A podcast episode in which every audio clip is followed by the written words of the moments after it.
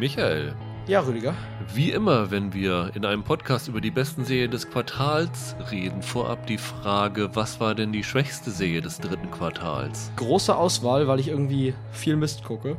Aber ich nehme, äh, die Serie heißt Next mit John Slattery in der Hauptrolle. Da habe ich ständig irgendwelche Werbung gesehen. Lief auf ProSieben oder sowas, ne? Genau. Ganz fürchterlich. Ist eigentlich, ich glaube, in den USA bei Fox gelaufen, ist ein Zehnteiler über die Gefahren künstlicher Intelligenz, könnte man sagen. Also es geht um einen Silicon Valley CEO, der mit einer FBI-Agentin zusammen ja mysteriöse Todesfälle untersucht, bei denen sich dann herausstellt, dass halt eine böse KI, eine Maschine dahinter steckt. Und das war unglaubliche Grütze. Also hier weiß ja jeder, dass ich ein riesen Person of Interest Fan bin und dass ich ja auch Westworld immer sehr zugetan war und generell so Stoffe um KI hochinteressant finde. Aber ich glaube schon in einem der Trailer fiel damals der Satz, eine KI kann etwas, das kein menschliches Gehirn kann. Sie kann sich umprogrammieren. Und das ist schon falsch. Und wenn du so schon anfängst im Trailer, dann weiß ich, was ich da erwarten kann. Es ist wirklich das Klischee der bösen Technik, des bösen, bösen Fortschritts und eine Serie, die ausschreit, ey, war es nicht besser, als wir alle noch ohne Internet gelebt haben. Unerträglicher Murks. Ich ähm, muss sagen, wir haben schon drüber gesprochen, Nine Perfect Strangers. Hast du die zu Ende geguckt eigentlich? Ich habe sie zu Ende gesehen, ja. Da hatten wir uns ja das letzte Urteil noch zurückgehalten und ich muss sagen, es ist vielleicht nicht die schlechteste Serie des Quartals, aber die mit den größten Ambitionen, die katastrophal gescheitert ist, weil es wurde mit dem Finale auch nicht besser und das war eine einzige Enttäuschung angesichts der Namen, die vor und hinter der Kamera daran beteiligt waren. Absolut. Hallo und herzlich willkommen zu einer neuen Ausgabe von Serienweise. Mein Name ist Rüdiger Meier und ich begrüße wie immer am Ende eines Quartals Michael Hille. Hallo. Ja, wir wollen euch wieder die besten Serien des dritten Quartals ans Herz legen, haben dafür bis zu letzter Sekunde geguckt und geguckt und geguckt, was uns noch fehlte. Deswegen unter anderem auch diese Folge ein bisschen später als gewohnt. Also ihr werdet sie wahrscheinlich am Sonntag erst hören können statt am Freitag. Aber tatsächlich hat sich bei mir zum Beispiel die Topliste in den letzten Tagen noch ein wenig ähm, verändert. Bevor wir dazu kommen, wollen wir aber aus aktuellem Anlass gleich nochmal über eine andere Serie reden, die es bei uns nicht auf die Top 5 Liste geschafft hat, aber gerade aktuell in aller Munde ist. Squid Game, mhm. in die wir beide reingeschaut haben. Ich glaube, Michael, du hast sie sogar schon komplett gesehen. Ich bin durch. Und weil wir sie sonst irgendwie in den nächsten Wochen nicht unterbringen, haben wir gedacht, wir machen jetzt so einen 5 bis 10 Minuten Teil, bevor wir zu den besten Serien des Quartals kommen. Ähm, wie immer an dieser Stelle gerne der Aufruf, abonniert uns, wo immer ihr uns hört, bei iTunes, bei Spotify, wo auch immer, gebt uns gerne Bewertungen, weil das hilft tatsächlich in der Wahrnehmung und wir so als Independent Podcaster, die keine große Firma im Hintergrund haben und das als Hobby haben, ist das immer sehr, sehr hilfreich und erfreulich. Michael, Squid Game. Ja. Hattest du vorher was darüber gehört, bevor irgendwie alle darüber geredet haben? Äh, ich glaube, ich habe es angefangen zu gucken, direkt als dann das Gelaber auch losging. Ich war quasi ganz vorne mit dabei beim Trend ja. sozusagen. Wundert mich ein bisschen, dass das so durch die Decke gegangen ist. Das ist jetzt so ein Ding, wo ich mir gar nicht richtig erklären kann. Total erstaunlich, irgendwie in fast allen Ländern auf Platz 1, selbst in den USA, ja. wo man ja gerade sehr vorsichtig ist mit internationalem Content, weil ja. sie ja mit weder mit Untertiteln noch mit ähm, Synchronisation so richtig viel anfangen können, aber selbst da ist es ein richtiges Phänomen geworden. Und äh, ich habe dann tatsächlich reingeguckt, aufgrund dieser ganzen Werbung dafür, weil es irgendwie überall einem begegnet ist. Und habe es in erster Linie geguckt, weil ich gedacht habe, das wäre vielleicht noch ein Kandidat für die Top-Liste des Quartals, weil die ist, glaube ich, am 24. September ja. erst gestartet, ja, also letzte Woche. Erst. Bei mir hat sie es nicht raufgeschafft, mit weitem Abstand nicht. Bei dir hätte sie es eher geschafft, aber. Ja, ich, ich war da am Anfang eigentlich ganz angetan von. Aber wenn man das im, im Gesamten sieht, dann, wie gesagt, verstehe ich nicht so ganz, was da der Hype drumherum soll.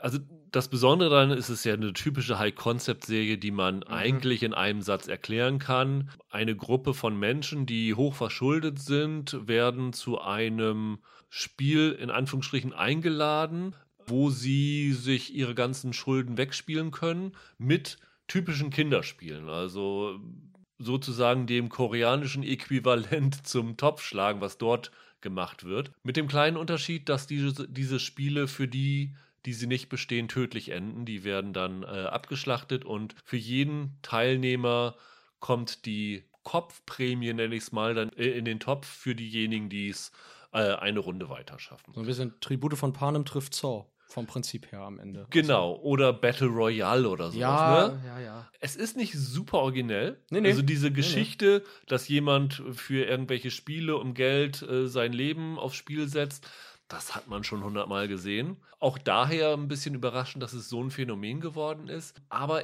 ich muss tatsächlich sagen, dass ich es zumindest nachvollziehen kann, warum diese Serie so einen gewissen Suchtfaktor entwickelt. Es ist so ein bisschen so, so Prison Break mäßig.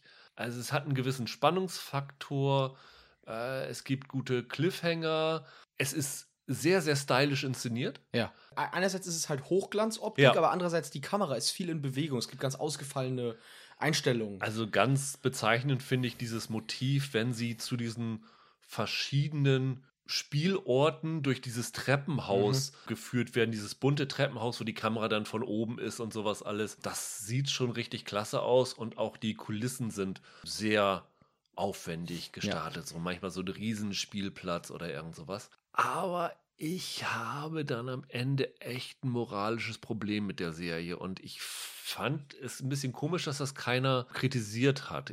Du hast auch kein Problem mit gehabt. Ich habe jetzt keine moralischen Bedenken gehabt, ne letztendlich ist die Serie ja sehr gewalttätig. Ne? Also ja. du, die Leute werden ja nicht einfach so wegeliminiert, sondern teilweise oder zumeist erschossen und die Kamera hält da voll drauf. Also es gibt ja. Kopfschüsse, es gibt spritzendes Blut ohne Ende und ich habe da ein bisschen Problem mit, wenn wirklich Gewalt als der treibende Faktor für Entertainment gesehen wird es ist ja so ein bisschen, dass die Spannung dadurch erzeugt wird, dass die Leute dabei draufgehen können und die Kamera dann halt voll drauf hält, wenn mhm. die Leute draufgehen. Die gehen halt nicht im Off drauf, sondern die Kamera zeigt das schon sehr genüsslich. Mhm. Und ich weiß, dass es eine große Fangemeinde für sowas gibt, verstehe ich auch in gewisser Weise. Für mich ist es halt nichts. Deswegen hatte ich da so ein bisschen äh, Probleme mit. Ich will jetzt die Serie deswegen nicht niedermachen. Ich finde aber, sie ist erzählerisch teilweise sehr, sehr gut. Ohne zu spoilern, diese Serie geht ziemlich schnell damit los, dass dieses Spiel losgeht. Ich würde sagen, nach der Hälfte der ersten Folge ja. gehen diese Spiele los. Ja. Und dann findet die zweite Folge außerhalb dieser Spiele statt, nochmal mhm. wieder.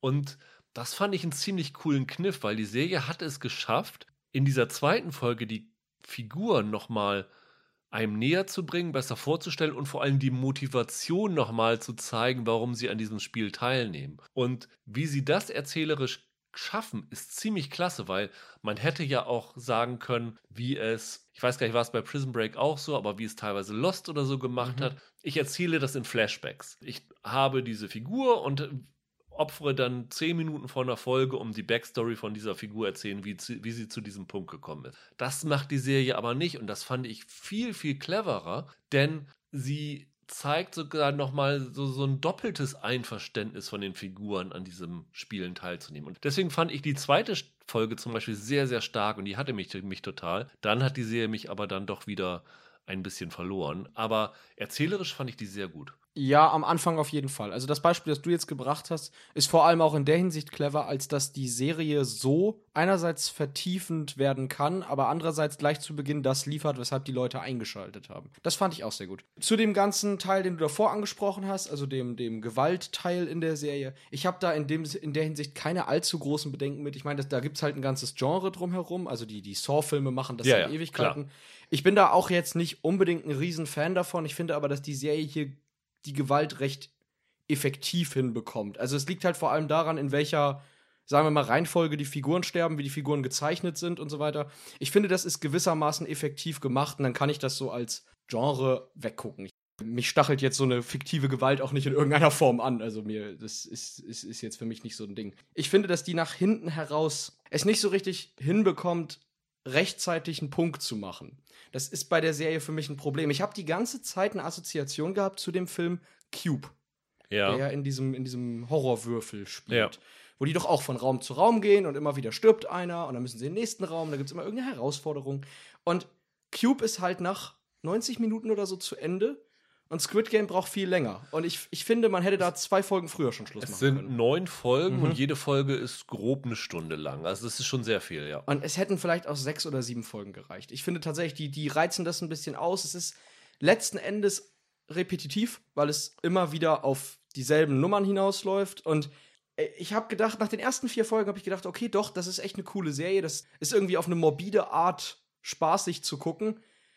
Aber dann zieht es sich halt. Was für mich noch ein Problem war, ich fand die Serie vorhersehbar. Wobei ich mittlerweile äh, sagen muss, Vorhersehbarkeit ist so eine Floskel, die man gerne in den Raum wirft, wenn ja. man am Anfang einer Serie eine Vermutung hat, die dann bestätigt ja. wird. Ich habe äh, gleich im Laufe der ersten Folge gesagt, diese Person, die dort irgendwann auftaucht, steckt hinter diesem Spiel.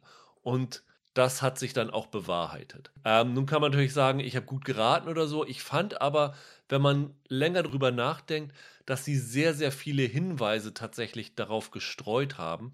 Und ich fand es aber ein bisschen zu früh so. Ich glaube, es wird nicht jedem so gehen. Ich weiß nicht, hast du es auch so ja, gehabt? Sofort. Das Ding ist, einerseits habe ich lieber eine vorhersehbare Geschichte, die in sich irgendwie Sinn ergibt, als so ein Riesentwist um des Twists willen. Das ist so ein bisschen mein Zwiespalt. Ja, ja, geht mir auch so. Mein Lieblingsbeispiel dafür ist immer dieser Christopher Lambert-Film Night Moves mit Arthur Braus. Dieser Schachfilm, wo am Ende jemand aus dem Hut gezaubert wird, der vorher so überhaupt nicht aufgetaucht ist. Und das ist natürlich ein absolutes Armutszeugnis. Muss ich auch sagen, da ist das hier mir lieber. Aber was ich dann immer dabei habe, ist, ich denke mir, Kinders, warum merkt ihr, die, die dieses Spiel spielt, das nicht auch selber? Ja, ja da, da strapaziert die Serie die Glaubwürdigkeit ein bisschen über. Ich glaube, die Vorhersehbarkeit der Gesamtgeschichte war für mich gar nicht so ein Problem, weil ich das mehr episodisch gesehen ja. habe. Weißt du, was ich meine? Ich glaube, ja. die Spannung ist hier gar nicht so übergreifend für mich gewesen. Aber du hast schon recht, man kann das subtiler erzählen und Subtilität ist nicht unbedingt die Sprache von Squid Game. Die Faszination dieser Serie entwickelt sich, glaube ich, in erster Linie tatsächlich aus diesen Kinderspielen, ja, die es dann das, gibt. Das Weil du nicht wirklich weißt, welche Spiele kommen jetzt als mhm. nächstes und ja auch die Kandidaten untereinander rätseln, was kommt als nächstes, worauf kann ich mich vorbereiten, wenn dann irgendwie gesagt wird, tut euch zu Gruppen von zehn Leuten zusammen. Also insgesamt nehmen am Anfang 456 Leute daran teil und die dann überlegen, welche Spiele gibt es denn, die man zu zehn spielt und sowas ja, alles. Ja.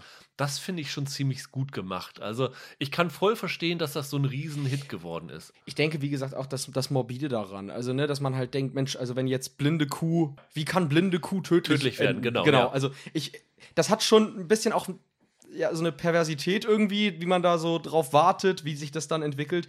Aber wie gesagt, ich finde, das hat einen Reiz am Anfang, aber es überreizt sich halt auch. Mhm. Mich würde bei diesem Hype mal interessieren, wie viele Leute es tatsächlich bis zum Ende der neunten Folge gucken. Das fände ich, ich tatsächlich glaube, interessant. sehr, sehr viele. Glaubst du wirklich? Ja, glaube ich wirklich. Ich, ich weiß nicht. Doch.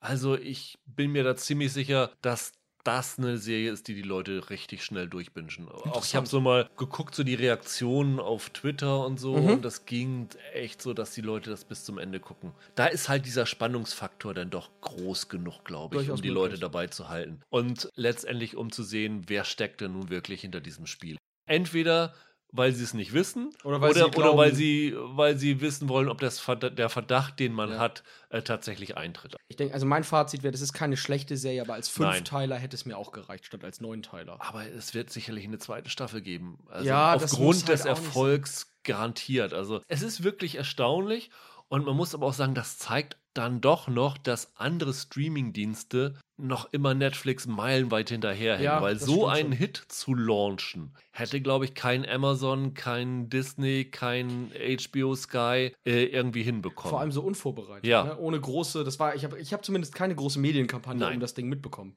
Das ist schon erstaunlich, wie solche Hits dann immer noch entstehen können. Also ähm, hätte man tatsächlich mittlerweile fast nicht mehr gedacht, dass Netflix zu so einem ja? Ja, Stranger Things 2 Phänomen fähig ist, aber haben sie es gleich nochmal wieder, wieder geschafft. Und es ist ja irgendwie dann auch toll, dass so eine Serie ja, kommt, über die dann alle reden, weil wir beschweren uns immer wieder, dass es so keine Konsensserie mehr gibt und so. Ja wie gesagt, meins war es nicht, aber ich finde es irgendwie toll, dass solche Phänomene noch wieder entstehen ich, können. Ich, ich glaube auch, die Leute hinter Squid Game gerade müssen die Zeit ihres Lebens haben. Ja. Damit haben die ja selber niemals gerechnet. Ja. Also das ist schon was Cooles, ja, muss man sagen. Finde ich auch. Trotzdem hat es auf unsere Bestenliste nicht geschafft. Nee.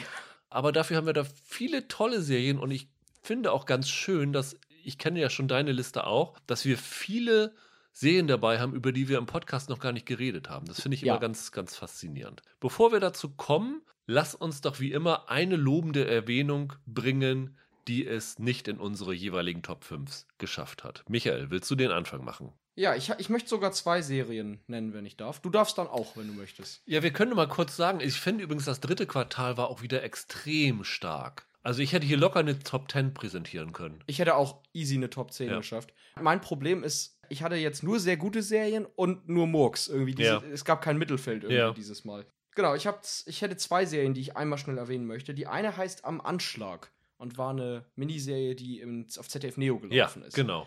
Habe ich nicht gesehen, aber habe ich von gehört. Genau, da ging es ja um einen Amoklauf aus psychologischer Sicht, ne? Genau, es, die Serie erzählt in sechs Folgen quasi die Geschichte eines Amoklaufs, wobei wir fünf Figuren haben und in jeder Folge uns das Leben einer dieser Figuren genau ansehen und erst in der letzten Folge erfahren, welche dieser Figuren schließlich dann den Amoklauf begeht. Das ist sozusagen als Whodunit aufgebaut und untersucht fünf Menschen psychologisch, die alle mit schweren Problemen hadern und zeigt uns dann eben, wer am Ende da zum Amokläufer wird. Also das muss man sagen, die ist ziemlich gut. Die ist sehr stark geschrieben. Alle fünf Figuren sind psychologisch glaubhaft, ganz anders als man das aus vielen Hollywood-Stoffen kennt. Ja. Wirken die wirklich wie aus dem echten Leben gegriffen. Und am Anfang war ich von dem Konzept ein bisschen abgeturnt, weil ich dachte, ah, ein Whodunit darum, wer jetzt Amok läuft, finde ich ein bisschen merkwürdig aber es ist nicht reißerisch inszeniert. Die letzte Folge ist sogar sehr dezent darin, wie dann diese Tat sozusagen gezeigt wird. Und ich finde das als psychologische Geschichte sehr interessant. Ich habe sowieso nicht wirklich als Whodunit geschaut, sondern mehr als so ein Einblick in verschiedene kaputte Leben. Und dabei, ohne dass es irgendwie so eine dröge Betroffenheitsgeschichte wird oder so, weißt du? Also es ist kein ganz bleiernes, graues Sozialdrama oder so, das ist es jetzt nicht. Das ist schon auch eine unterhaltsame Serie in einer gewissen Form. Die hat mir wirklich gut gefallen und hat das Ganze ohne Klischees durchgezogen, was ich erstaunlich fand bei dem Sujet. Schauspieler, ich glaube, Antje Trau ist dabei, ne? Genau, Antje Trau ist dabei, Julia Koschitz, also ein paar etwas bekanntere Leute. Und ja, war echt gut inszeniert auch gut gespielt von eigentlich allen, finde ich. Und wie gesagt, dafür, dass ich bei dem Konzept dachte, na, muss man das machen, war es erstaunlich äh, subtil und auch geschmackvoll sozusagen. Gutes psychologisches Fernsehen. Sechs Folgen, a 45 Minuten, genau. äh, immer noch frei abrufbar in der ZDF-Mediathek, also auch ja. kostenlos, kann sich jeder anschauen. Ganz genau. Muss ich dann vielleicht auch mal nachholen für unsere Jahresendliste, weil bei mir ist sie tatsächlich aus Zeitgründen noch okay. durchgerutscht. Was war deine zweite, die du, du hast ja gesagt, du hast zwei? Die andere ist eine Animationsserie, und okay. zwar Harley Quinn ist jetzt gerade erst bei diesem neuen Warner TV gestartet. Kann man dann über Sky Ticket abrufen. Ja. Das ist ja mit Kelly Kuko in der Hauptrolle im Voicecast, wenn man es im Originalton schaut. Genau, ist halt eine DC-Comic-Adaption über die Freundin vom Joker. Gab es ja jetzt auch schon ein paar Mal, ist die ja schon in Filmen aufgetaucht. Und die Serie sieht aus wie ein zum Leben erweckter Comic. Sieht aus wie so eine typische Zeichentrickserie. Es gab ja früher auch mehrere Batman-Serien. Nur diese hier richtet sich schon an ein etwas erwachseneres Publikum, was man einerseits in der Gewaltdarstellung merkt und andererseits in den Dialogen, die ich extrem witzig finde. Tauchen ganz viele auf. Also wer sich da so ein bisschen auskennt, Poison Ivy taucht da auf, Catwoman taucht auf, Batman wird mehrfach erwähnt und hat auch so den ein oder anderen kleinen Gastauftritt. Und das ist für mich als Comicleser ein Riesenspaß gewesen. Ich finde die Dialoge unglaublich lustig. Also es ist endlich mal eine Serie, die diese Verrücktheit und dieses Ausgeflippte, was du in den Comicheften hast, sich darin wohlfühlt, das auch äh, in Bewegtbild umzusetzen und trotzdem nicht versucht, irgendwie albern sich an Fünfjährige zu richten, sondern das eben für die Leute aufzubereiten, die diese Comics jeden Tag kaufen und lesen. Und das hat mir sehr gut gefallen. Das ist viel besser als diese ganzen anderen Superhelden-Serien, die so hochgehypt werden. Sei das jetzt dieser Marvel-Kram auf Disney Plus oder sei das irgendwie hier, wie heißen sie, Invincible und The Boys und so. Ich finde, das ist mal wirklich eine äh, Serie, als hätte man sie aus einem Comic-Heft auf mein Fernsehgerät gebracht. Kann ich nur sehr empfehlen. Ist großer Spaß. Ich gucke mir gerade die Darstellerliste oder die, die Sprecherliste an. Das ist ja schon ganz interessant. Der äh, Robin wird gespielt, äh, gesprochen von Jacob Tremblay. Alfred Molina spielt, äh, spricht Mr. Freeze. Alan Tudyk ist dabei als der Joker und ja. noch ein Dutzend andere ja. Figuren. Der mit Abstand coolste Gastauftritt ist Giancarlo Esposito als ja. Lex Luthor. Eine Besetzung, die ich mir in einem Real-Superman-Film mal wünschen würde. es ist echt klasse. Also gerade diese Frau, dieses Frauentrio, Catwoman, Poison Ivy und Harley Quinn funktioniert super in der Serie. Ich habe tatsächlich auch eine Serie, die ich erst in letzter Sekunde geguckt habe. Ich habe sie, glaube ich, heute Morgen zu Ende geguckt. Die ist gestartet äh, ich glaube auch so um den 24. September rum bei Netflix. Der Kastanienmann. Mhm. Hast du die schon gesehen? Nee. Ist eine Adaption eines Romans von Sören Zweistrup, der Kommissarin Lund entwickelt hat. Genau. Das heißt, der hat sowohl als Autor als auch als Serienmacher schon ähm, Erfolge gefeiert. Ich bin eigentlich nicht so ein riesengroßer Nordic Noir-Fan, fand die aber tatsächlich sehr spannend gemacht über die sechs Folgen. Sie hat es dann am Ende nicht ganz in meine Top 5 geschafft. Ich habe aber so in Folge 3 rum kurz darüber nachgedacht, sie da reinzuheben. Ah, fand dann am Ende das Finale nicht mehr stark genug, um sie für die Top 5 reinzunehmen. Aber die ist schon sehr, sehr spannend gemacht. Sie ist auch exzellent gespielt, obwohl mir die Darsteller tatsächlich nichts gesagt hatten. Ich weiß nicht, ob es daran liegt, weil ich nicht so viele skandinavische Serien gucke oder so. Also die Ermittlerin Nadia Tulin wird gespielt von Danica Kurcic. Die hat mir nichts gesagt. Es gibt dann zum Beispiel noch eine Politikerin, die mit in dem Fall drinne steckt. Also es geht um einen Serientäter, der Frauen ermordet und bei den Leichen werden so kleine Kastanienmännchen gefunden. Deswegen heißt die Serie auch der Kastanienmann. Und auf diesen Kastanienmännchen werden Fingerabdrücke von einem jungen Mädchen gefunden, das eigentlich vor einem Jahr ermordet wurde. Und die Leiche wurde damals wohl zerstückelt, aber äh, jetzt gibt es irgendwie Hinweise dadurch, äh, lebt es vielleicht noch. Und die Mutter ist halt Rosa Hartung, wird gespielt von Iben Dorner, die mir auch nichts sagte. Die ist halt eine Sozialministerin in Dänemark und äh, wird dann so in diesen Fall reingezogen. Und es gibt dann natürlich so dieses, dieses obligatorische Noir-Feeling, was ich hier sehr bemerkenswert fand. Ich bin da totaler Sucker für Drohnenaufnahmen von ganz oben über Wälder, ähm, wo dann irgendwie Straßen durchführen und so. Und diese Wälder sind also im Herbst, sind also auch so orange-braun verfärbt. Das sieht ziemlich cool aus. Der Look ist, ist nicht schlecht und naja, es gibt natürlich auch für die für skandinavische Serien bekannten drastischen Fälle. Also man weiß ja, dass zum Beispiel bei äh, Die Brücke zwei am Tor so durchtrennte Leichen gefunden worden sind. Hier werden äh, auch äh, Gliedmaße von den ermordeten Frauen abgetrennt und sowas alles. Ähm, also es ist so der obligatorische Grusel Faktor auch bei den Fällen, aber die Serie ist wirklich spannend gemacht und man ist wirklich bis zum Ende dabei und will wissen, was dabei rauskommt. Und nachdem Netflix ja zum Beispiel mit dem jungen Wallander einen eher missratenen Nordic Noir-Versuch hatte, fand ich die hier sehr bemerkenswert. Und äh, wie gesagt, da sie erst letzte Woche gestartet ist, viele sie vielleicht noch nicht gesehen haben, wollte ich nur mal kurz darauf hinweisen, dass die sich durchaus lohnen kann, auch wenn sie an meinen Top 5 vorbeigeschlittert ist. Dann lass uns doch mal zu den wirklich guten Serien des dritten Quartals kommen, Michael. Was ist bei dir auf der 5 gelandet? Bei mir auf der 5 ist eine Serie, über die wir hier in den Podcasts noch nicht gesprochen haben. Die ist am 3. September bei Arte gestartet. Bei Arte oder bei Arte in der Mediathek? Ist bei Arte in der Mediathek. Okay. Genau, bei Arte in der Mediathek und heißt Mein eigenes Begräbnis. Das ist eine isländische Dramedy, sagt man doch, über einen Mann, der gerade, Benedikt heißt er, der gerade frisch in die Rente kommt und sagen wir mal, ist so ein richtiger Grieskram. Ist so ein Einzelgänger, mit seiner Familie will der nicht viel zu tun haben. Dann ist aber so eine Familienfeier, auf die er gar keine Lust hat und da plagt ihn so, plagen ihn so Kopfschmerzen. Dann geht er zum Arzt und stellt fest, er hat einen bösen Gehirntumor. Und hat jetzt entweder die Wahl auf Chemotherapie und das ganze Gedöns oder auf eine extrem riskante Operation, bei der die Überlebenschancen im minimalsten Prozentbereich sind. Und er entscheidet sich für diese Operation, die in genau 14 Tagen stattfindet und weiß also jetzt, in 14 Tagen bin ich zu fast 100% Wahrscheinlichkeit mausetot. Und statt jetzt zwei Wochen irgendwie, ja, vor sich hin zu vegetieren und auf sein Ende zu warten, sagt er, ich will meine eigene Beerdigung miterleben und beginnt die zu planen. Also er plant seine Trauerfeier, er plant die Beerdigung durch und stürzt sich da richtig in die Arbeit. Also er hört sich verschiedene Sänger an, die bei seinem Begräbnis singen sollen. Er probiert äh, sich durch alle isländischen Beerdigungsbuffets, die es so gibt.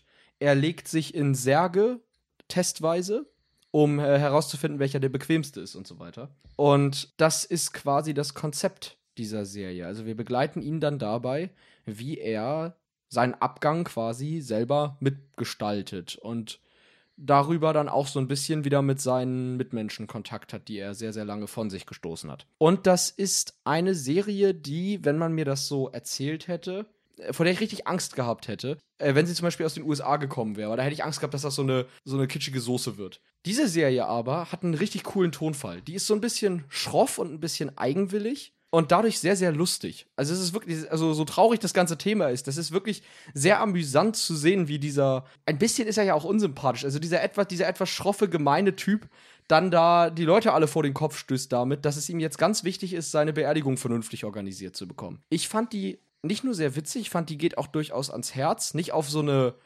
gefühlsduselige Art und Weise, sondern so in den kleinen Momenten merkt man, dass da was brodelt in den Figuren. Und die hat mir einfach sehr viel Spaß gemacht. Die hat wirklich gut getan, sie sich anzusehen.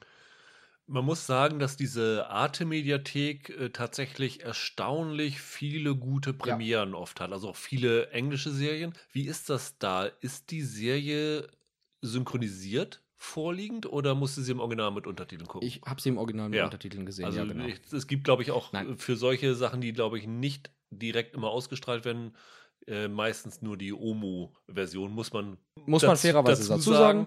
Aber das meiste ist tatsächlich ja eh besser, wenn man es im Original guckt. Ist, finde ich, hier es, es, passt halt auch irgendwie. Also ja, ich, das Isländische äh, erhöht die Exzentrik, ne? ja, ja, ich tick da auch so ein bisschen so. Ich möchte dann aber auch, wenn ich dann mal was aus Island gucke, ich meine, wie ja. häufig guckt man eine isländische Serie, einen ja. isländischen Film, dann will ich auch isländisch hören. Das ist sonst irgendwie dämlich, wenn die dann da mit deutschen Stimmen sprechen, die ich schon mit Dutzenden Hollywood-Stars äh, verbinde oder so.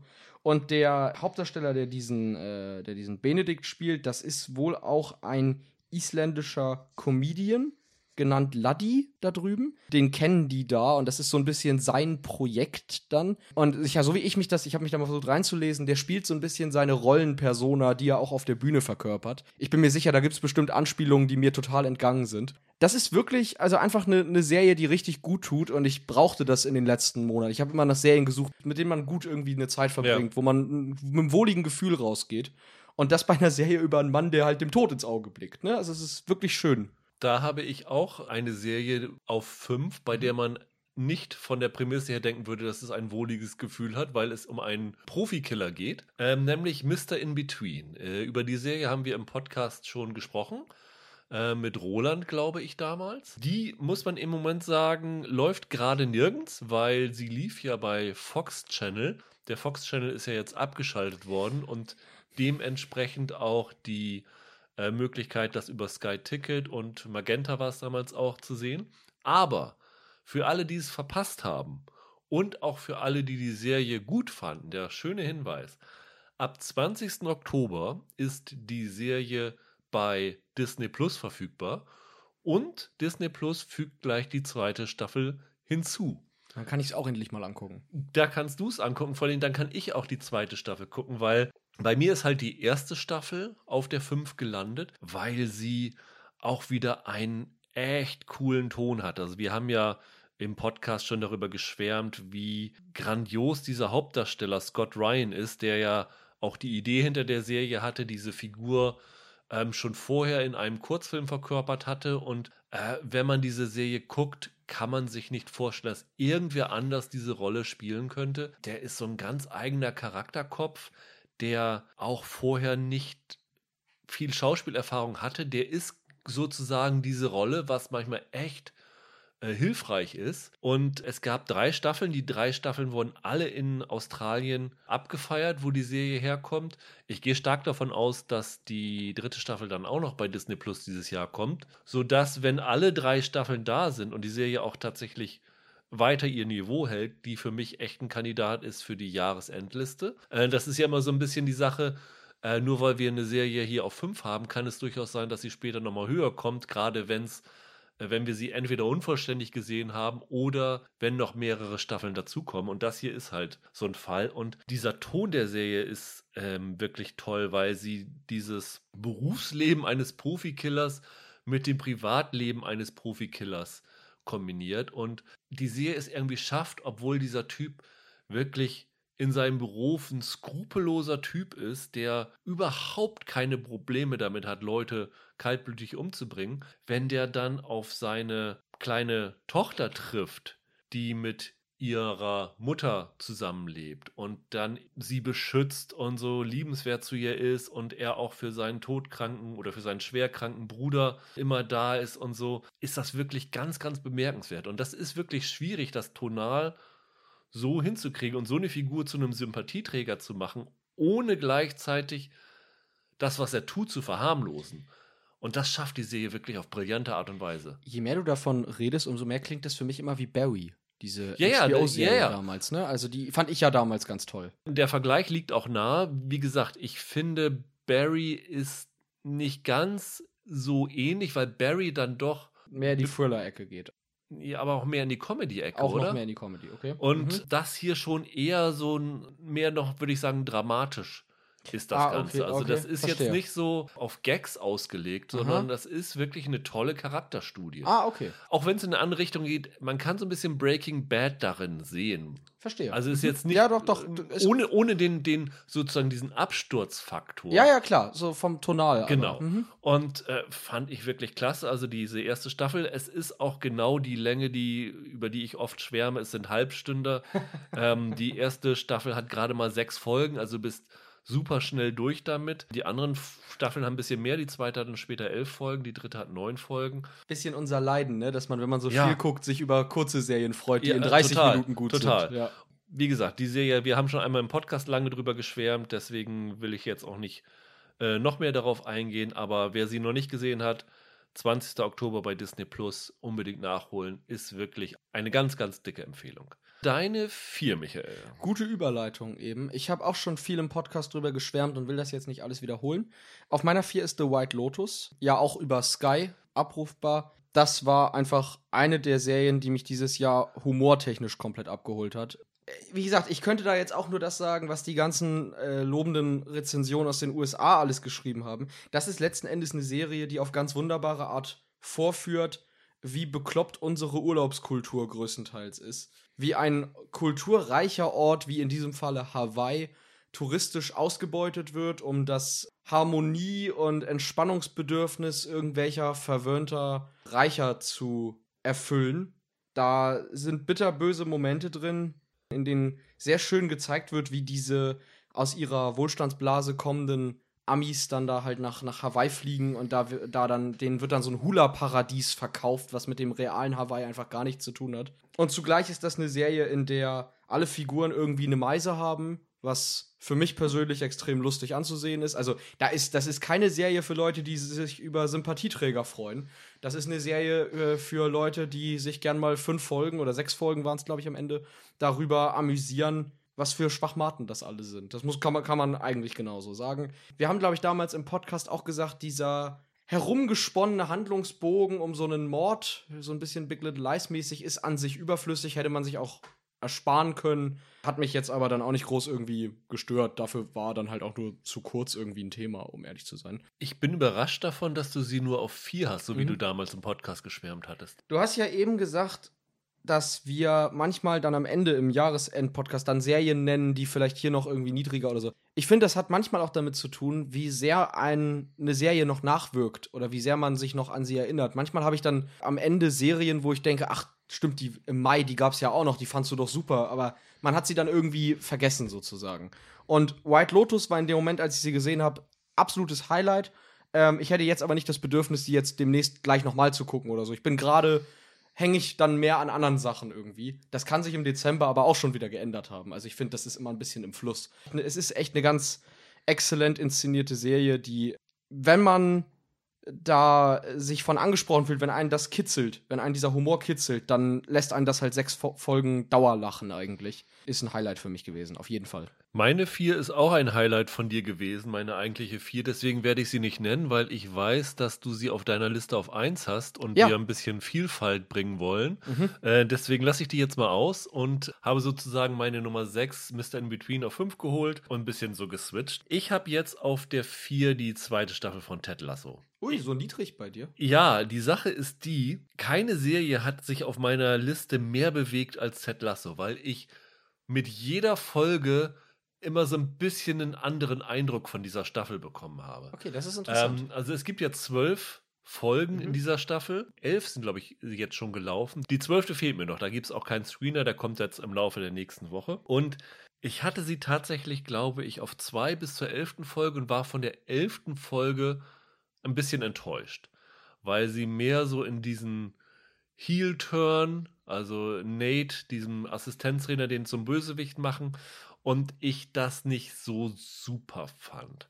Aber insgesamt ist das definitiv eine Serie, die auf, für mich auf diese Top 5 gehört. Es ist auch eine Serie, wo ich mir vorstellen könnte, wenn die zwölfte Folge wieder richtig super ist, wo ich sie denke, ach guck mal, dann ist sie bei mir doch wieder höher und wird in der Jahresendliste auftauchen. Weil es gibt halt so viele Folgen, die ich wirklich grandios fand. Ich habe wirklich so viel Spaß gehabt mit dieser Serie ich glaube, es gibt in diesem Jahr keine Serienfigur, die ich besser finde als Roy Keane, gespielt von Brad Goldstein, der ja dafür auch einen hochverdienten Emmy bekommen hat und in der zweiten Staffel eigentlich noch besser ist als in der ersten. Also, wenn man von dem einen Serien-Spin-Off machen würde, würde ich sofort dabei sein.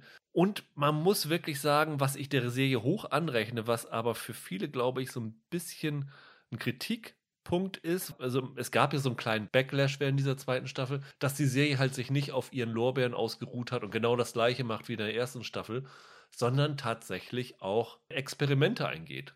Sowohl mit den Figuren, wie gesagt, zum Beispiel im Fall von dem Nate hat das für mich nicht funktioniert, aber ich finde zum Beispiel den psychologischen Aspekt von Ted Lasso, von dem Jason Sudeikis, den sie diese Staffel reinbringen, sehr interessant. Es gab, was ein bisschen bedingt ist dadurch, dass Apple jetzt die Folgenzahl erhöht hat. Also sie sind eigentlich von zehn Folgen ausgegangen, haben zehn Folgen geschrieben und Apple hat dann irgendwann gesagt, die Serie ist so ein großer Erfolg, macht doch mal diese Staffel äh, zwölf Folgen. Und dann haben sie noch zwei Folgen dazu geschrieben. Das eine war die Weihnachtsfolge, die ich ziemlich grandios fand. Und das andere war die zehnte Folge Beard After Hours, die sich auf den Co-Trainer Beard konzentriert und eine Nacht mit ihm verbringt. Das für mich die bizarrste Folge, Serienfolge des Jahres war, wo ich auch Wochen später noch nicht weiß, ob ich diese Folge gut oder schlecht fand, weil sie halt wirklich so außergewöhnlich und aus der Reihe getanzt ist. Aber dafür finde ich die Serie wirklich toll, dass sie halt solche Experimente eingeht und vor allen Dingen die Folgenlänge hat sich irgendwie geändert. Das war am Anfang fast alles so 30 Minuten, jetzt sind fast alles Folgen 45 Minuten. Das heißt, die Serie geht so ein bisschen mehr von diesem Sitcom-Charakter weg und wird mehr zu einer Comedy mit mehr Substanz. Und das fand ich irgendwie ganz interessant und es ist definitiv eine Serie. Wenn wir den Jahresend-Podcast machen, werde ich mir hundertprozentig alle zwölf Folgen nochmal anschauen um dann nochmal zu gucken, wie die Serie dann auf mich im Gesamten wirkt, weil das ist so ein bisschen das Problem von dem Wochenrhythmus. Die erste Folge ist bei mir jetzt schon, nun habe ich sie auch noch mit Screenern gesehen, 12, 13, 14 Wochen her. Und dann finde ich es immer schwierig, so eine Gesamteinschätzung dieser Staffel zu machen. Jetzt ist es so ein bisschen, dass ich immer reagiere auf die letzten Folgen und dann meinen Eindruck dann immer ändere.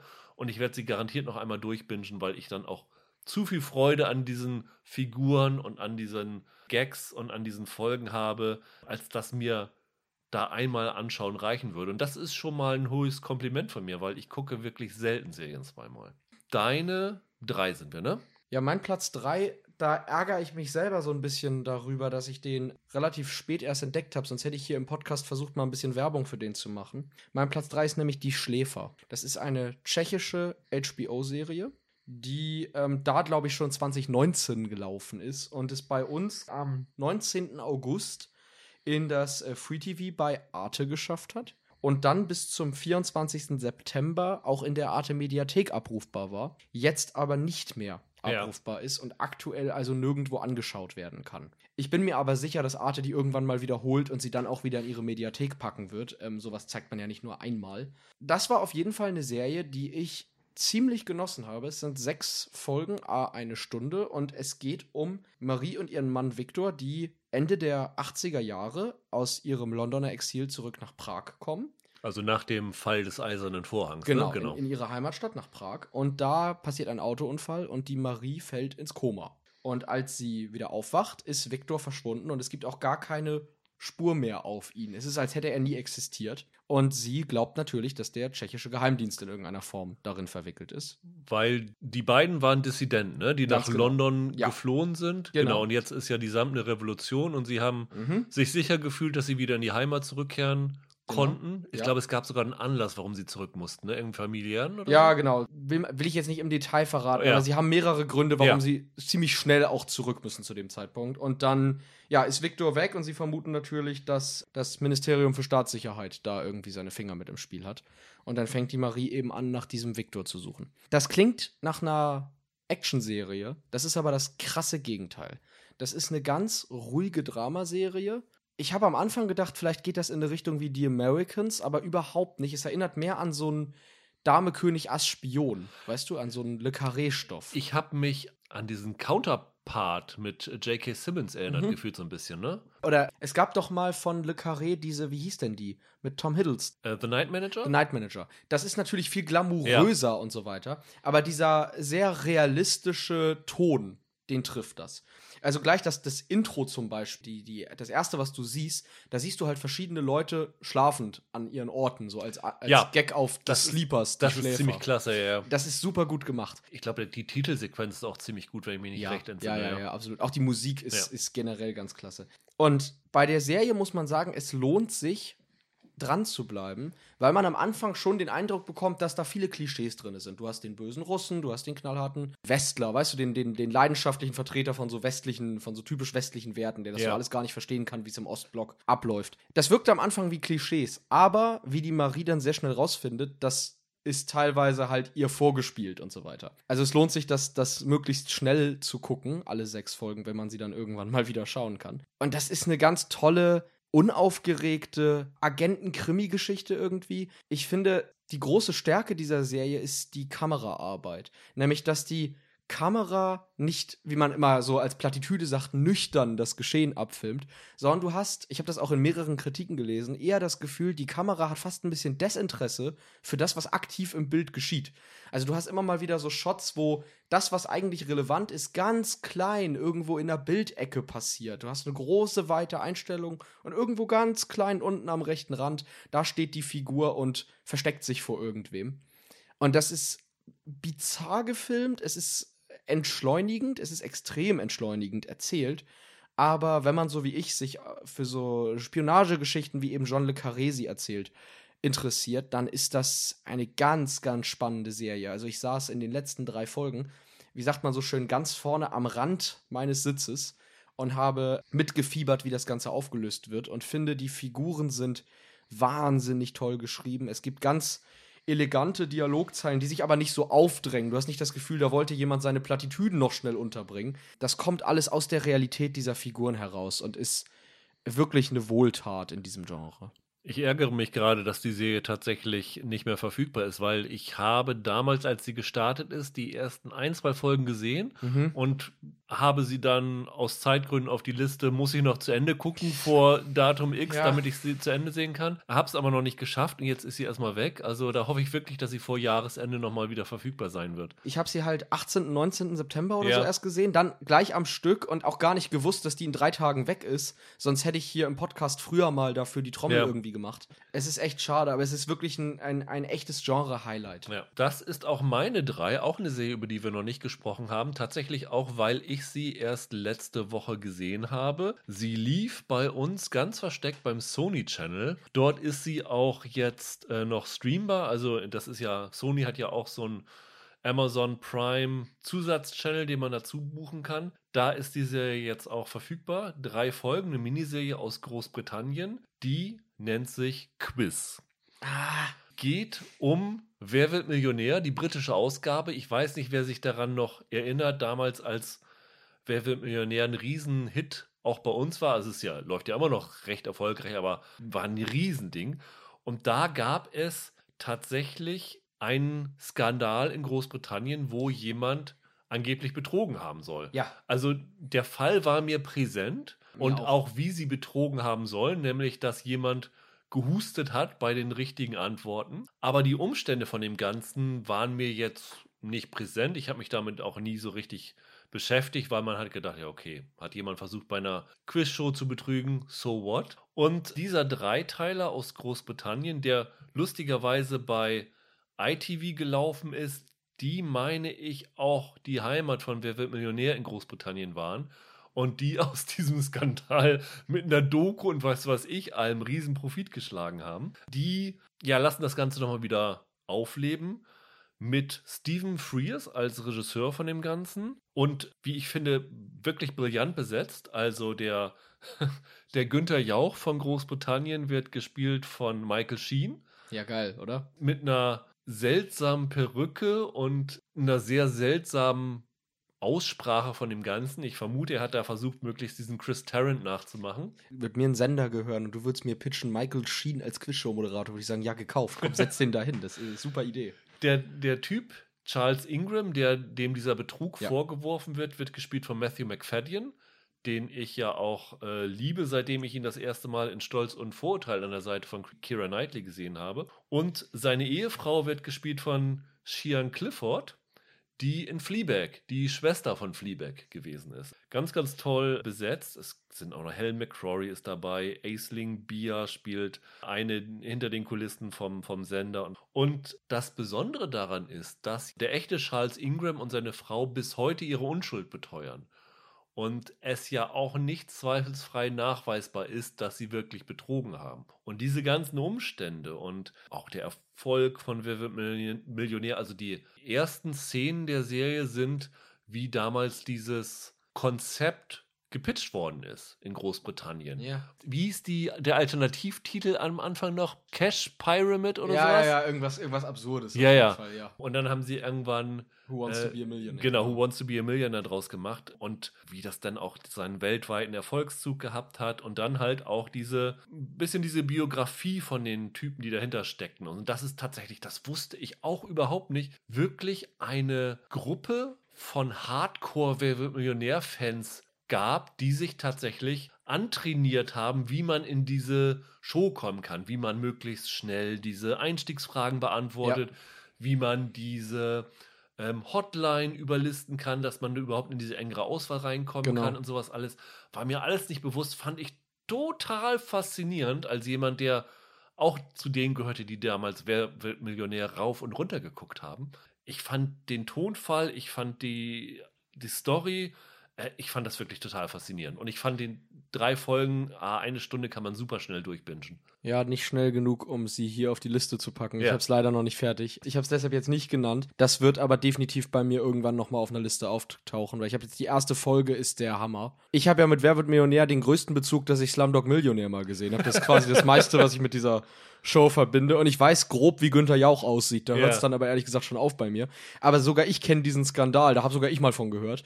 Und ähm, ich möchte das auf jeden Fall noch zu Ende gucken. Und wenn du das auf der 3 hast, dann fühle ich mich da auch gut aufgehoben. Ja, also wirklich äh, eine tolle Serie, ja. die auch tatsächlich noch ein bisschen untergegangen ist. Auch wieder eine von denen, die ich erst in den letzten ein, zwei Wochen gesehen habe, in Vorbereitung hier drauf und sie dann gleich hier raufgepackt habe. Deine zwei, Michael. Meine 2 läuft bei Netflix, stammt aus Italien und heißt Generation 56K, also 56K. Eine Anspielung auf die Modems.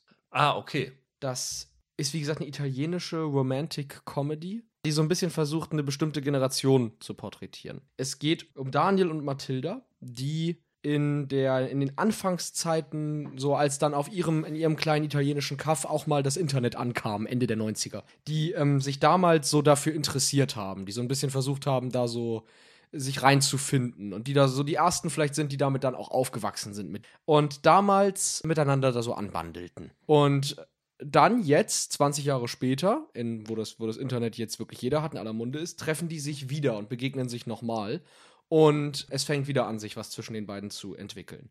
Und in den Folgen wird dann auf zwei Zeitebenen, immer hin und her, quasi einmal ihre Zeit damals erzählt, wie sie als junge Teenies so sich das erste Mal ein bisschen ineinander verguckt haben und jetzt, wie sie als Erwachsene sich noch einmal begegnen und äh, diese Liebe vielleicht wieder aufwärmen, vielleicht auch nicht. Und das erinnert vom Tonfall ganz stark an diese Before-Trilogie von Richard Linklater. Es hat genau diesen, diesen Stil irgendwie. Das habe ich sofort gedacht. Es ist natürlich, es hat einen italienischen, diesen italienischen Touch, weil es halt von da kommt, logischerweise. Aber es ist wirklich so eine Serie für Romantiker, muss man es am Ende einfach nennen, ohne dass sie kitschig ist. Auch wieder, wie ich vorhin gesagt habe, so ein bisschen aus dem Leben gegriffen. So eine, so eine Alltags- Romanze sozusagen. Die beiden arbeiten jetzt auch für ein Unternehmen, das ähm, Apps herstellt, für, also für, für Smartphone-Geräte und so. Da läuft es aber auch nicht so richtig dolle. Das heißt, Technik ist so ein bisschen das verbindende Element dazwischen. Ne? Ihre gemeinsame Begeisterung damals für alte Modems und so hat sie damals zusammengebracht und jetzt der, der Versuch halt mit diesen neuen digitalen Herausforderungen sich zu arrangieren, das bringt sie jetzt wieder näher zusammen. Und mir hat das richtig gut gefallen. Sowohl als Serie über diesen über diese Entwicklung, die das Internet genommen hat, weil man in diesem ständigen Wechsel halt mal sieht, wie irre das eigentlich ist. Ich habe das ja nicht miterlebt. Also, ich bin ja noch gar nicht so alt. Ich habe ich hab ja den, den, die Anfänge des Internets gar nicht miterlebt. Und ich finde es ganz interessant, dass in diesem Wechsel immer zu sehen, wie schnell da in so kurzer Zeit quasi sich die Welt einmal komplett verändert hat in der Hinsicht. Dir ist sowas entgangen, sich mit einem Modem ins Internet einzuwählen. Das war das Tollste überhaupt. Ja, also auch diese 56K-Modems mit diesen knackenden Geräuschen, die ja, die dann genau. machen. Das habe ich ja live nicht jetzt miterlebt, aber ich, ich weiß natürlich, dass das so ein Ding war damals. Letztes Jahr war ja Normal People so eine Serie, die einfach so eine richtig schöne, warmherzige Liebesgeschichte erzählt hat. Und ich finde, das ist dieses Jahr Generation 56K. Ja, toll, du hast doch echt, jetzt echt nur Normal People in den Raum geworfen, weil du weißt, dass ich mir die jetzt dann angucken muss, oder? Ein bisschen, aber weil ich auch, ich habe ja mitbekommen, dass viele auch äh, sich von Normal People gut unterhalten ja. gefühlt haben, die das richtig schön fanden. Und ich glaube hier, dass das einen ähnlichen Appeal hat letzten Endes. Also was man da jetzt lieber mag, ist dann, ist dann Geschmackssache. Aber ich, ich fand wirklich das schön mit anzusehen, wie die beiden auch über 20 Jahre auseinander verteilt irgendwie zueinander passen, aber es dann irgendwie doch immer ein bisschen an irgendwas scheitert, weißt du, und sie aber dafür kämpfen, das irgendwie passend zu machen. Viel mehr will ich da gar nicht zu sagen. Auch diese italienische Stadt ist wunderschön eingefangen. Also, das ist so eine, so eine kleinere Provinz. Das hat super schöne Bilder. Und äh, nicht dieser Telenovela-Kitsch, wo alles in so sonnendurchflutetes Licht getünkt ist, weißt du? Sondern schon naturalistisch quasi. Ja. Einfach, einfach toll. Ich habe da richtig, richtig warme Gefühle gehabt beim Schauen. Ja, meine zwei ist das krasse Gegenteil. Nämlich erstaunlicherweise für mich habe ich auf der 2 eine Horrorserie. Ui. Weswegen ich auch sagen kann, das ist eine Horrorserie, die nicht unbedingt für Horrorfans ist, weil ich habe hier das würde ich auch sagen polarisierende Meinungen darüber gehört, Aha. weil manchen, die von dem Namen Mike Flanagan angezogen werden, eher mehr Schockmomente erwartet haben und die hier ist eher ruhiger erzählt. Aber ich finde Midnight Mars, die tatsächlich auch erst letzte Woche am 24. September bei Netflix gestartet ist, eine echt großartige Überraschung. Ich hatte kurz darüber nachgedacht, sie auf die 1 zu packen, fand das Finale dann aber nicht mehr ganz so doll, sodass es bei mir nur auf der 2 gelandet ist. Aber die Serie hat mich wirklich gepackt, obwohl sie eigentlich die Antithese von einer packenden Serie ist, weil sie wirklich sehr ruhig, sehr elegisch erzählt ist, sehr dialoglastig ist und der Horror gerade am Anfang erst so ein bisschen unterschwellig ist. Also tatsächlich in den ersten Momenten erinnert es so ein bisschen an Spuk in Hill House, Spuk in Bly Manor, weil man so Augen durchs Fenster sieht und solche mhm. Sachen. Das hatte er ja dann auch dort schon immer mal gemacht. Da gab es ja so Geister, die du dann nur in Schemen sehen konntest und sowas alles. Das ging hier auch los. Aber das ist hier wirklich nicht die Hauptattraktion der Serie. Nämlich es geht tatsächlich mehr um die Figuren. Ich meine, das ist ja auch so ein Mike Flanagan-Ding, dass er ja Horror benutzt, um Familiengeschichten zu erzählen. das stimmt, genommen. ja, absolut. Und das ist hier auch so der Fall. Hast du die eigentlich gesehen, Michael? Äh, ich habe nur angefangen, bin noch nicht weiter. War nicht deins? Äh, ich fand die erste Folge ganz gut, aber ich kann nach einer Folge da ja. noch nicht so wirklich was zu sagen.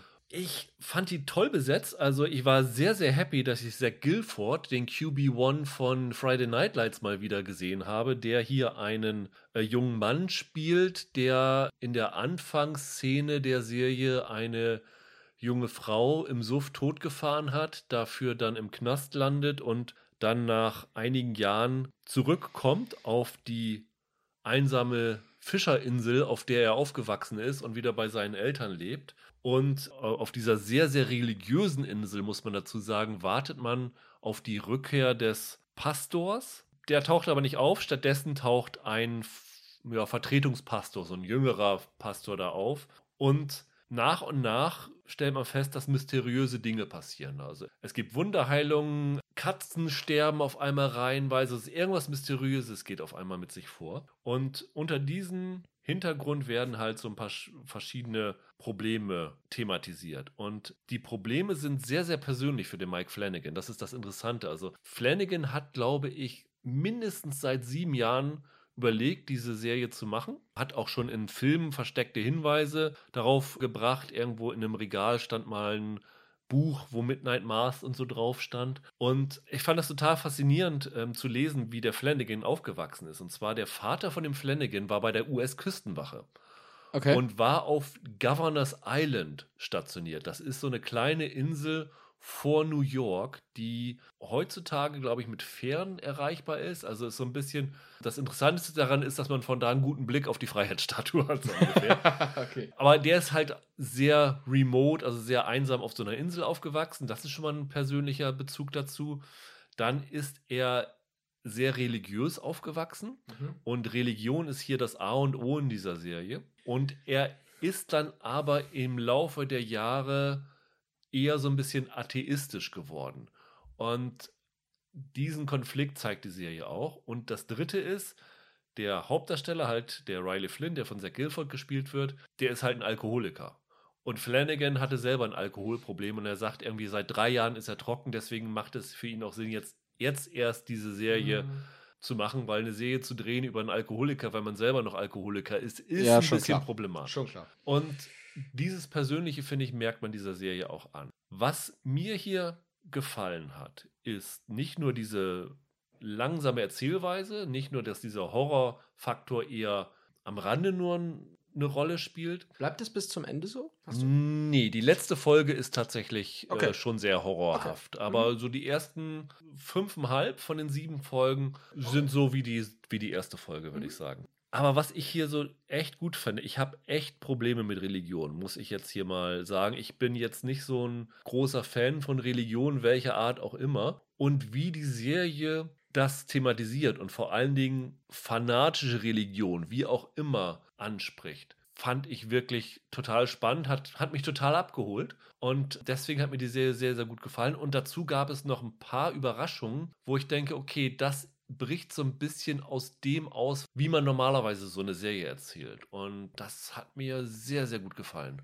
Bin froh, dass du es eben angesprochen hast. Wenn ich nämlich schon in der Episodenübersicht lese, dass das Buch 1 Genesis oder ja, so heißt, genau. dann habe ich schon keine Lust, mir das ja. anzugucken. Ich fand aber auch, dass die erste Folge ganz interessant ist. So, es, ist. es wirkte auf mich auch wirklich mehr wie so eine etwas tragische Dramaserie als wie eine Horrorserie am Anfang. Und es klingt gut. Ich werde mir das mal bis zum Ende ansehen. Wir wissen ja alle, dass das Horror immer bei dir so ein bisschen schwierig ja. ist. Wie ist denn das dann mit den letzten anderthalb Folgen? Das ist dann aber okay gewesen oder ja, war dir das? das ist, ich kann jetzt nicht erzählen, ja. was da passiert, weil. Ja, schon klar. Das ist auch so ein bisschen der Überraschungsfaktor, der, der Horror, worum es eigentlich geht findet man erst in Folge 3 oder dreieinhalb raus. Deswegen will ich nicht sagen, worum es da geht. Aber das, worum es geht, ist eigentlich nichts, was so ganz schlimmer Horror ist. Ah, verstehe, verstehe. Ähm, verstehe. Was man mhm. gut ertragen kann, finde ich. Okay. Und ich finde halt die, ich muss ein bisschen vorsichtig reden, ich finde es halt relativ clever, wie die Serie solche Mythen mit Religion verbindet. Das heißt, wie sie zeigt, wie fanatisch religiöse in gewissen Dingen immer was religionshaftes, Gottesgeschenke, wie auch immer, einen Bezug zur Bibel sehen können. Verstehe. Mhm. Und das finde ich wirklich als Denkanstoß sehr, sehr interessant. Und ich glaube, ich bin davon überraschter als jeder andere, dass ich die Serie ähm, gut gefunden habe. Ich muss sie dann auch unbedingt noch zu Ende gucken. Deine Nummer eins, Michael, die einzige Serie, die auch auf meiner Top 5 gelandet wäre von deinen. Ja, es war dein Platz 4, ne? Genau, genau, eigentlich ja. Ich bin immer begeisterter, je länger ich über die Serie nachdenke, deswegen gehört die auf die 1 und ist für mich vielleicht sogar die 1 bislang insgesamt in diesem Jahr, nämlich Only Murders in the Building. Ja. Auf Disney Plus. Ich habe es dann für mich gerechtfertigt, warum ich sie runterschmeißen konnte, weil wir sind ja immer noch nicht an den Punkt ja. gekommen, wo wir über das, was wir damals im Podcast besprochen haben, hinauskommen konnten. Deswegen ist es für mich immer noch so eine unvollendete. Genau, es fehlen noch zwei Folgen. Und deshalb behalte ich mir vor, hinterher noch sagen zu können, das haben die am Ende total versaut oder so. Keine Ahnung. Aber ich hatte mit keiner Serie dieses Jahr so viel Spaß wie mit Only Murders in the Building. Ich finde diese Kombi aus ähm, Steve Martin, Martin Short und Selena Gomez ist der Wahnsinn. Das funktioniert dreimal besser, als es funktionieren hätte dürfen eigentlich. Ja. Diese Geschichte, dass da zwei ältere Herren und eine junge Frau einen True Crime Podcast aufnehmen, als in ihrem Wohngebäude. Ein Selbstmord passiert, bei dem die drei glauben, dass es ein Mord gewesen ist, ist herrlich kreativ und was daraus gemacht wird, ist Comedy Gold an vielen Stellen. Es gibt Szenen, da muss ich lachen, wenn ich dran denke an die Szene. Also alles, was um diese Katze passiert, die es in der, die es in der Serie gibt, ja, ist, ja. ist ein Riesenbrüller. Ich finde, die Serie schafft es in recht kurzer Zeit, die Folgen gehen ja auch immer so 25 Minuten, nicht nur sehr lustig zu sein und eine sehr, sehr interessante Krimi-Geschichte zu erzählen, sondern auch einen angemessenen Tiefgang zu haben für diese Figuren. Also das sind nicht nur Blödeleien, die da passieren, sondern die Figuren haben auch alle was Interessantes an sich. Sind alles, es menschelt ganz viel zwischen denen. Dann gibt es später diese, haben wir damals im Podcast ja grob beschrieben, diese siebte Folge, die ein absolutes Highlight dieses Jahr gewesen ist. Ich glaube, die holt halt auf ganz vielen verschiedenen Ebenen die Leute ab. Die holt Comedy-Fans ab, die hat so ein bisschen was Sitcom-haftes fast schon, die holt Krimi-Fans ab. Es ist ein interessantes Whodunit. Und es ist aber auch eine Serie, bei der man diesen Anspruch an interessante Figuren und an eine gewisse Art von emotionalem Tiefgang nicht irgendwie beiseite legen muss. Das ist das rundeste Paket einfach dieses Jahr für mich. Ja, kann ich voll nachvollziehen. Also wie gesagt, äh, ich war damals ja auch schwer angetan, vielleicht nicht ganz so wie du, aber auch sehr, sehr begeistert. Und wenn sie das gut zu Ende kriegen, ist das für mich auch ein Kandidat für die Jahresendliste. Super unterhaltsam, super gespielt. Er kommt auch zur richtigen Zeit. Man hätte so denken können, dass naja, vielleicht drei Jahre zu spät, wenn so True Crime der Höhepunkt ist, aber True Crime ist immer noch am Höhepunkt. Ich habe gerade irgendwo gehört oder gelesen, dass es mittlerweile mehr in den USA mehr True Crime Podcasts als Zeitungen gibt, was ich schon mal sehr interessant fand. Und, und man muss selber kein True Crime Fan sein, um diese Serie mögen zu können. Nee, das Schöne ist ja, diese Serie einerseits macht sie sich so ein bisschen lustig über diesen ganzen True Crime Hype und über Podcasts generell, dass jeder irgendwie jetzt mit dem Mikrofon gleich Podcaster ist, aber nicht so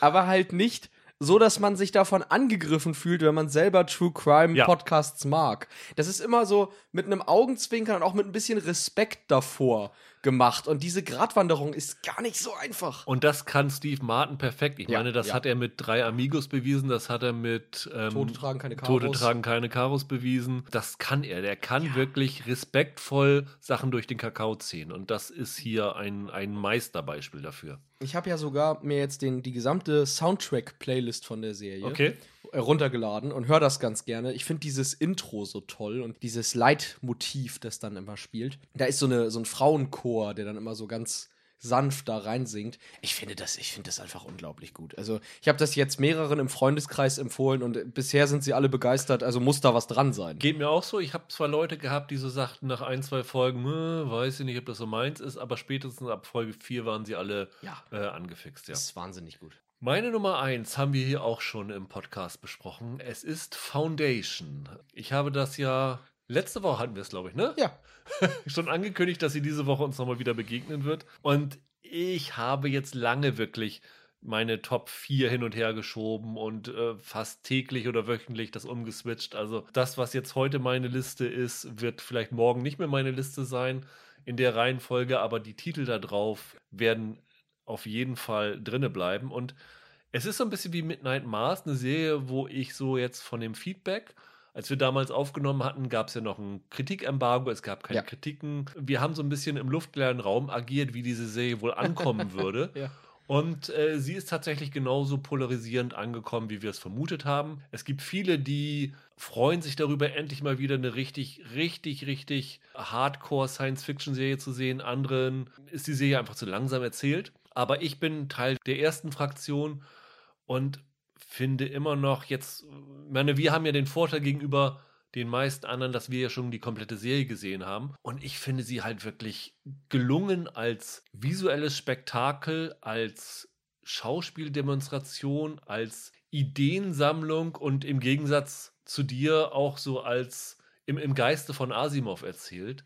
Es ist für mich wirklich eine Science-Fiction-Serie, wie ich sie mir lange erhofft habe. Und ja, ich kann nur hoffen, dass es da weitergeht und freue mich wirklich, wie die nächsten Staffeln weitergehen, weil die Serie hat so interessante Denkanstöße und auch so kluge Andockung an unsere Gegenwart und auf andere Art und Weise als Star Trek das damals gemacht haben, die ja nun wirklich ähm, durch Alienrassen menschliche Konflikte reflektiert ja. haben. Aber Foundation schafft es irgendwie, ich sage, ich nenne es mal das Menschsein zu reflektieren. Und es fand ich super interessant. Und wie gesagt, wir haben letzte Woche schon sehr viel drüber geredet, deswegen müssen wir es hier gar nicht so lange ausführen. Für mich hat auch eine Woche später noch diese Serie so einen Eindruck hinterlassen. Und wenn ich die Zeit hätte, würde ich sie gerne tatsächlich nochmal anschauen. Also, um ehrlich zu sein, ich denke, das kann man jetzt schon auch für den Jahresend-Podcast sagen. Oder die geilsten Bilder dieses Jahr hatte Foundation. Ja. Also die spektakulärsten, den meisten Epos-Wert dieses Jahr hat im Serienbereich Foundation. Da wird nichts mehr kommen. Allein wie dieser Terroranschlag visuell gezeigt ja. wird.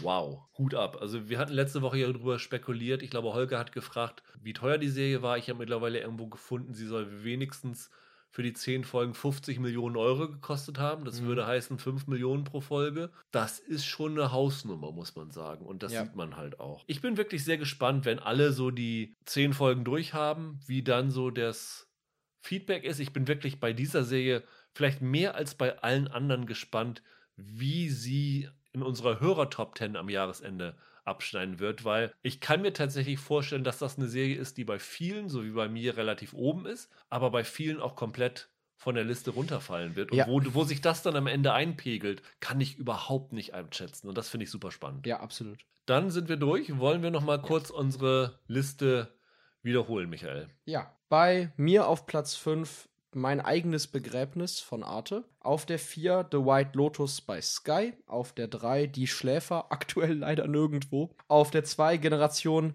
56K bei Netflix. Und auf der 1 Only Murders in the Building bei Disney Plus. Und meine 5 ist Mr. In Between. Derzeit nicht verfügbar, aber ab 20. Oktober dann bei Disney Plus wieder.